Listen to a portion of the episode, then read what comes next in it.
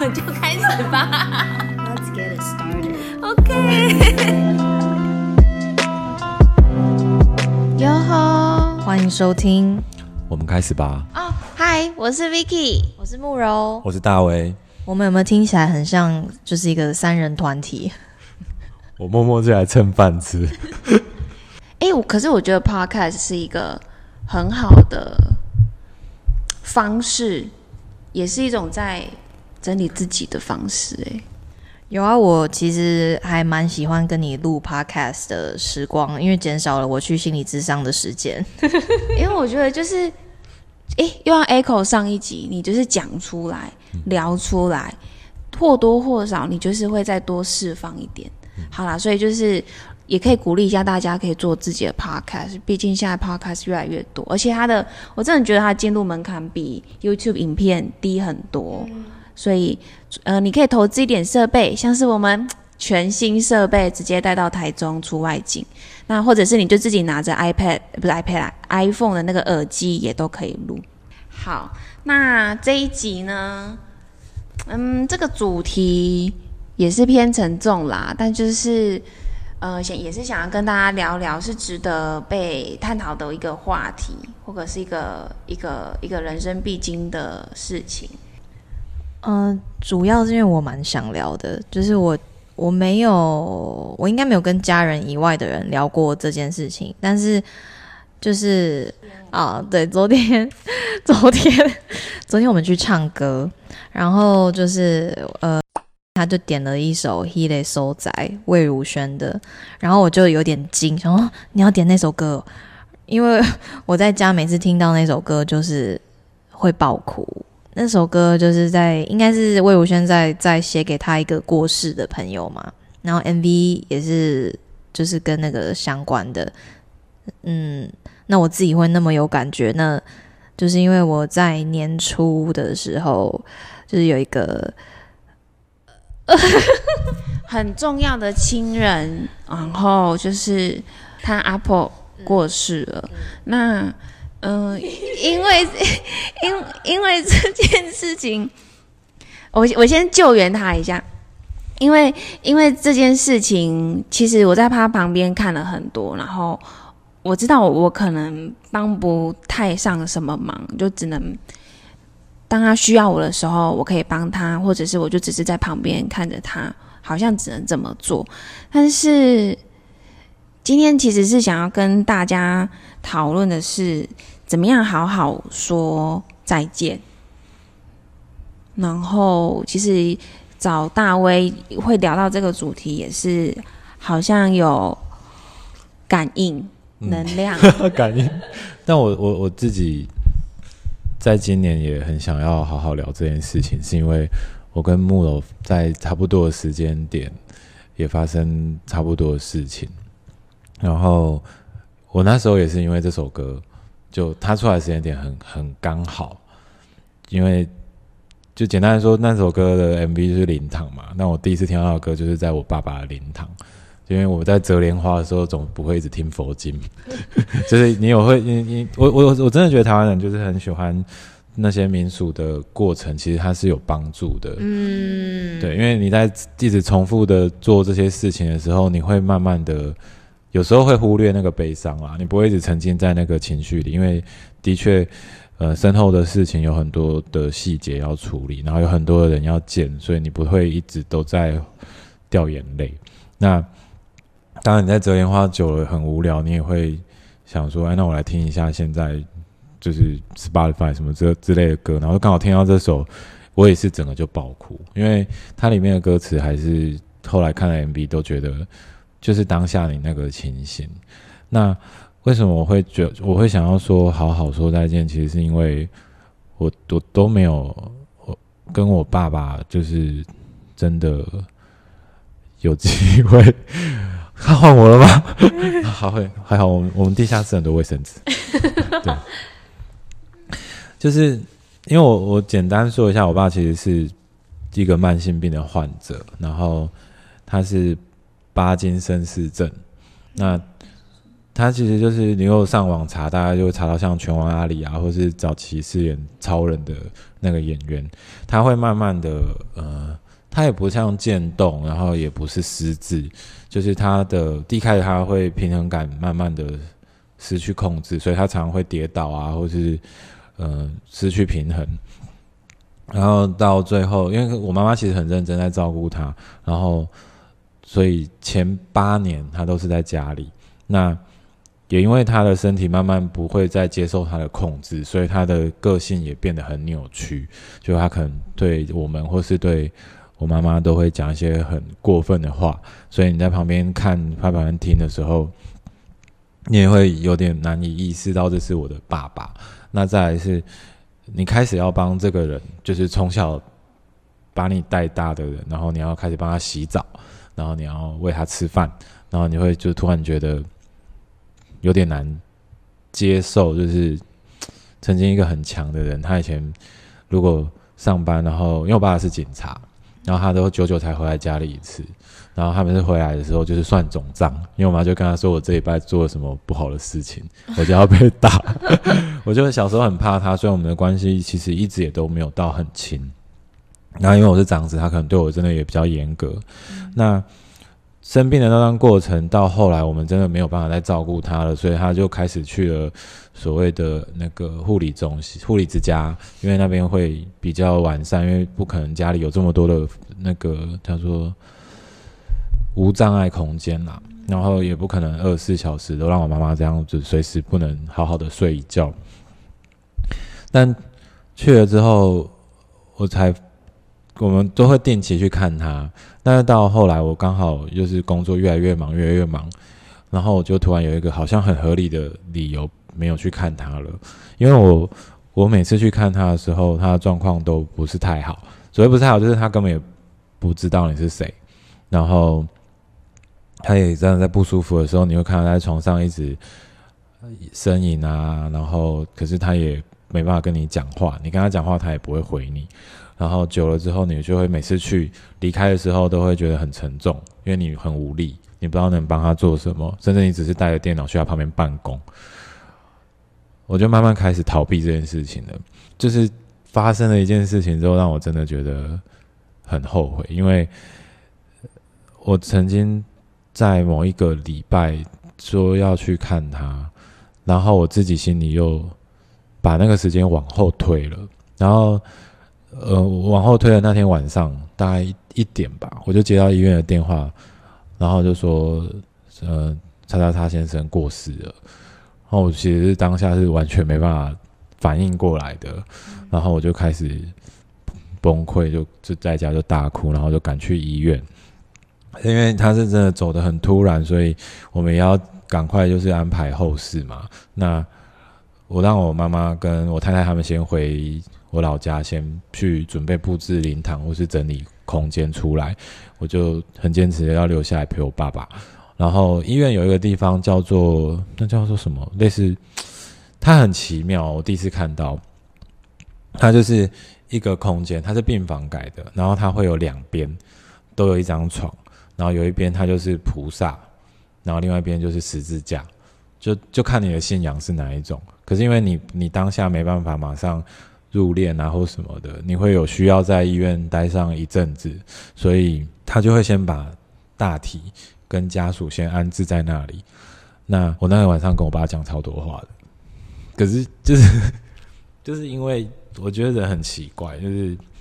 你其实，在以前去看他的时候，你就大概知道你讲什么话他都听得到，可是你好像很害怕他听到，所以你都不讲。然后到他过世的那一个晚上，你确定你讲什么他都听不到的时候，你才全部都讲，你就讲了很多很多很多，可是都来不及。然后后来我就觉得，就那那一天之后就开始就是就是反正就是办丧礼啊什么，全部都弄完，回到工作岗位的时候，就换了一个心情，就是我不能把这个东西带回来，可是我自己做了一些调整。可是我真的不会再找任何工作很忙或是什么样的理由，不再去陪我现在还在的家人们。对，那在刚刚好那次跟慕容他们在跟 Vicky 在讨论要讲什么时候，我我觉得今年除了我自己或是慕容他发生这些事情，其实今年也走了很多可能对我们有些近有些远的人，或者是他真的不是离开这个世界，他只是离开了同一个工作岗位，或者是他去了别的城市。就今年，我觉得有很多很多的时间都在用不同的形式说再见。可是我们到底有没有跟对方好好说？对，我我好像也是有在那个大体的地方陪陪我阿婆。对，可是我呃嗯，因为我们是他也是慢性病，还是糖尿病，然后引发很多就是身体的一些衰竭。那他后来呃。今年初的时候就进了医院，然后后来就在加护病房。那过年的时候，其实我们每天都是两班制的，在在那个加护病房准备，就是探探视他，就是每天那半个半个小时。然后呃，我觉得我们是有心理准备的，因为那个时候就开始会面临到很多医生要跟你聊，然后要跟你说，嗯，如果他们。之后要做怎么样的急救的话，你要不要放弃？嗯，因为有的时候你最后的急救，他可能已经是回天乏术了，那你你还要硬帮他打强心针吗？你要帮他做什么样子？就是让他更痛苦吗？还是你要让他舒服的走？那因为那个时候我们家里有一点，就是我不知道为什么这个责任落在我身上，可是就是。是呃，我我在签那些东西，然后呃，我觉得，嗯，就是你就开始 Google 说这这个东西是什么，做了会让会对他发生什么事情？那那后来陆续就是因为我家人有一些在国外，他们才回来，然后在那个时候，你其实就已经，我觉得医院已经在帮你做很多心理准备，是。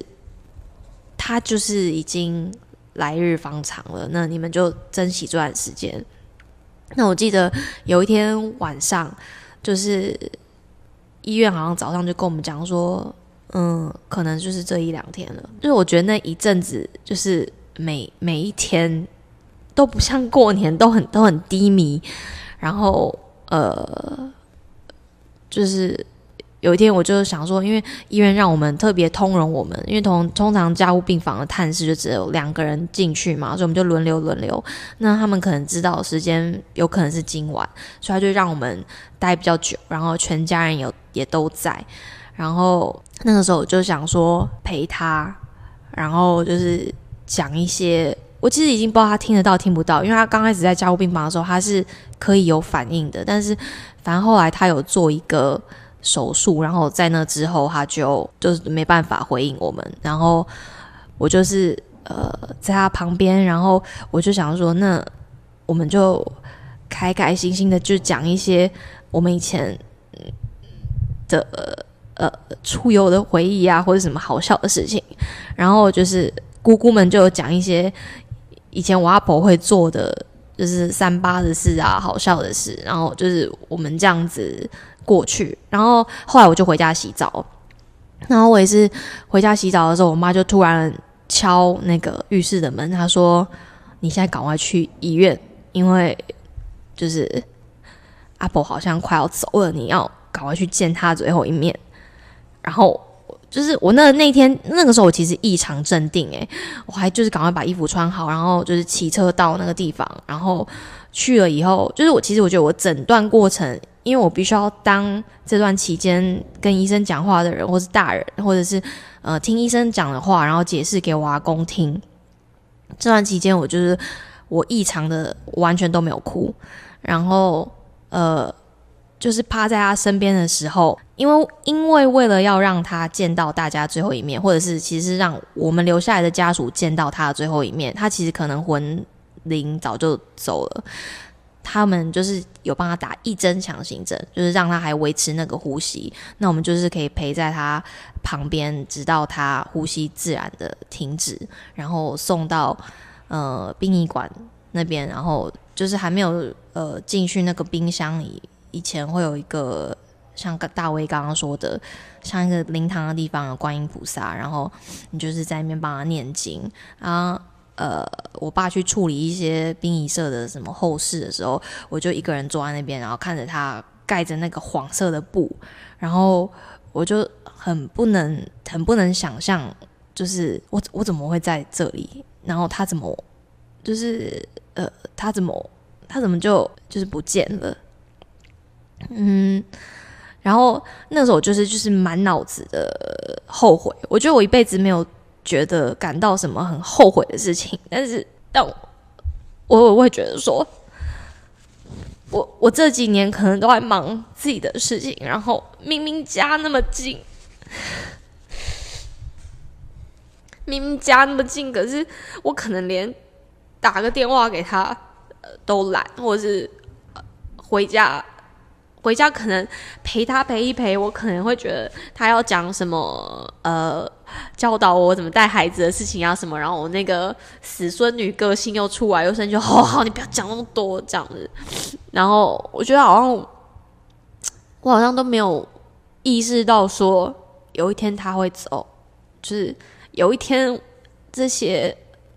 小时候把我们带大、拉拔长大的。那些我们认为很强壮的支柱，他们有一天会倒。然后，所以我后面的心态调整也是，就是我希望可以就是在经过这个后悔以后，我我不想要以后再后悔了。所以我现在就是有空就就是会回家。然后跳到讲一个那个丧礼的办丧礼的过程，我觉得真的那民俗过程是很棒的，因为我红很久没有在过年就是。非过年期间见到那么多亲朋好友，而且重点是他们都是来讲一些啊，你阿婆以前怎么样啊，怎么样的好事。然后我觉得折那些莲花金元宝也是很疗愈，嗯，就它让你可以平静一下，你不要一直去想那些，就是我很对不起他，我没有怎么样，什么什么那些事情。然后同时，我觉得那是。我近十年来看过我们家人最团结、感情最好的一次。虽然这之后后来又就 各奔东西，就是很现实嘛。但是我觉得我能做到，就是我能，我只能做到，就是我会更常回去看我阿公阿伟，的确是更常做这件事情，是我对我对我阿婆的一个交代吧。嗯。我我没有要分享任何故事，但是当我在想这些我们要怎么好好说再见这件事的时候，其实我觉得我们从来没有办法准备好怎么样好好说再见，因为因为我们就是没有办法预期，甚至拒绝去预期他离开，他会离开这件事情，所以不管是有意识没意识的逃避，我们都。不会准备好这件事情。如果真的事情发生，而且我们其实都知道它是必然是会发生的，那我能够做的是，我觉得那就是认真难过吧。你就是你看你在处理那些事情的时候，你必须那么的冷静，因为你知道那个时间点你没有办法崩溃，所以你先让自己撑得起来。但是在那之后，你。你可以，不行，太多张了。好突然。但是你可以做的事，你就让自己休息一下吧。你就是你，你一定很难过，那你就难过。你一定很需要掉眼泪，那你就掉眼泪。我真的是大概是头头七之，我不知道，反正就是他已经到了灵堂。已经好几天了，以后，然后有一天我真的是，因为那时候好像每天来回林口新竹跑，然后有一天晚上我回家，然后就是打电话给我一个朋友，然后我就跟他讲大概这整件事，因为我一直都是就是没有讲，因为每天在处理很多事情，然后讲完以后我才崩溃大哭，就是那个时候你可能忙到你都没有办法想难过，或者你还没有办法去接受。他已经走了这件事情，你只你有不断很多的事情，每天那些殡仪的人要来问你说，诶，这个要不要办？那个要那个什么，教你莲花怎么折，然后等一下又要不要做什么东西？那那个什么罐子要挑哪一种？我们今天又要去挑什么？然后跟你讲仪式怎样，很多事情要忙，有一个 Excel 表格，你知道吗？然后告诉你，呃。初级要拜什么，然后每天要准备什么东西。真的，我觉得因为这样子的莫名的民俗礼仪的这些规律啊，让每个家人就是都打起精神来。所以像我们这种工作狂啊，嗯，在我记得我也是，我也不是我在家哭完到医院之后，我就都没有哭，因为你开始要签很多东西，因为我弟弟都在外地，然后妈妈她虽然来，我也不希望她那么累，所以我就是就自顾自就开始先处理一部分的事情，然后就像木有讲，他真的会有很多那个表格，那你拿到就会以为你在上班。就想说，你就是要按表操课啊，不要忘记哦，然后开始发落那些事情。那时候你是上班模式，我觉得是，但是你自己一个人的时候才会有情，呃，才会有时间去面对自己的感觉。但是在比如在白天啊，或是亲朋好友来的时候，真的会有些朋友特地来看你，然后陪你折莲花，那个时间点都还可以开玩笑，比如说，哎，你现在折一折，以后我走，你可以帮我折吧？就 对，真的啊。但那那我记得有个伙伴来，然后折一折，我说这个你折这样可以，以后你再帮我折。他说哦，我先折元宝，我先折元宝，以后你也不怕没钱花。但是我觉得在那个生死的场合那么近的时候，反而聊这件事情是你是可以很开放的去讲，对，因为你就在他旁边，他就在你旁边发生，就好像他很重，可是也好像没有那么重。我觉得好好。可以好好的是好好整理自己，你可以慢慢难过完之后再找回自己，甚至是找到像慕柔，他会知道说，那接下来不想要这么再有这一次后悔的感觉，他想要再多陪这样，OK，那他就是你好好过好你自己的一个方式跟决定，那我觉得这样其实就很够，因为。你你也很清楚，你再也挽回不了什么。但是你现在可以做的，就是让你自己更更好，更好不是说哦要把自己逼向一个什么境界，或者是呃什么什么事业成功，都不是。那个更好是你的心灵更棒，然后更坚强，然后愿意也可以能够把这个故事分享出来，也是一种很好。对，然后开始掉眼泪，这个就是你。我觉得这就是一个好好说再见，嗯，或者你好好面对这件事情的一个一个结局。嗯，也许不能好好说再见，可是在这个过程中，能理清的是，你更清楚你生命里面的这种优先顺序是什么。你不能好好说再见，但是我们可以好好陪伴我们现在。爱还在爱的家人，就是有的时候家人，我觉得家人是一个很微妙的关系。嗯，有的时候就是会觉得跟他们保持点距离会比较好相处。对，但是我觉得经历过这个以后，我开始放宽一些我对他们的期待或标准。我会觉得说，其实他真的有这么糟吗？也许他可能只是不知道怎么样教他的儿女。我不是在说我爸。对，但是我觉得你会有一点打开自己原本帮自己建立的跟家人的一些心理的墙，一一点点啦，一一个砖块一个砖块，你不会整个墙都对，因为他们还是有很糟的时候。但我觉得你可能会用一些不同的角度去看这个东西，就是我觉得可能也许可以更原谅，或是有些东西对，好像可以放下，就是。我们也不过就在这个世界上多久而已啊！但是我会想要把每一天都过得是我有爱到我自己，然后我有让我爱的人感到他们是被我爱着的。是我我想补充一个哦，是是是，还没有再见，还没有再见，也不是补充啦，就是我觉得好好说再见还是可以，就是不是跟那一个错过的人说，就可能跟那个时候的自己讲，嗯，也算是好好说再见吧，因为你一定会有一些。改变，但是你就不是那个时候你啦。那你可以放下它，你可以先面对它啦，然后再放下它。好，那这集先这样子，不知道会不会就是太沉重的带给大家，但是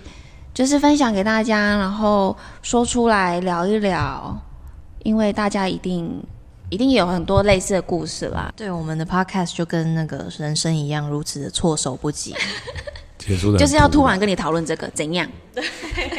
最后一集的第三集最后一集的最后谢谢大威。不会你们应该就不会再听到了 该听三集很腻吧。没有如果喜欢大威的声音欢迎再给我们五星评论跟留言说要再听到大威的声音哦。我们一定会再下来丰原的。敲碗敲起来，好认真。好啦，那就先这样喽，拜拜，拜拜。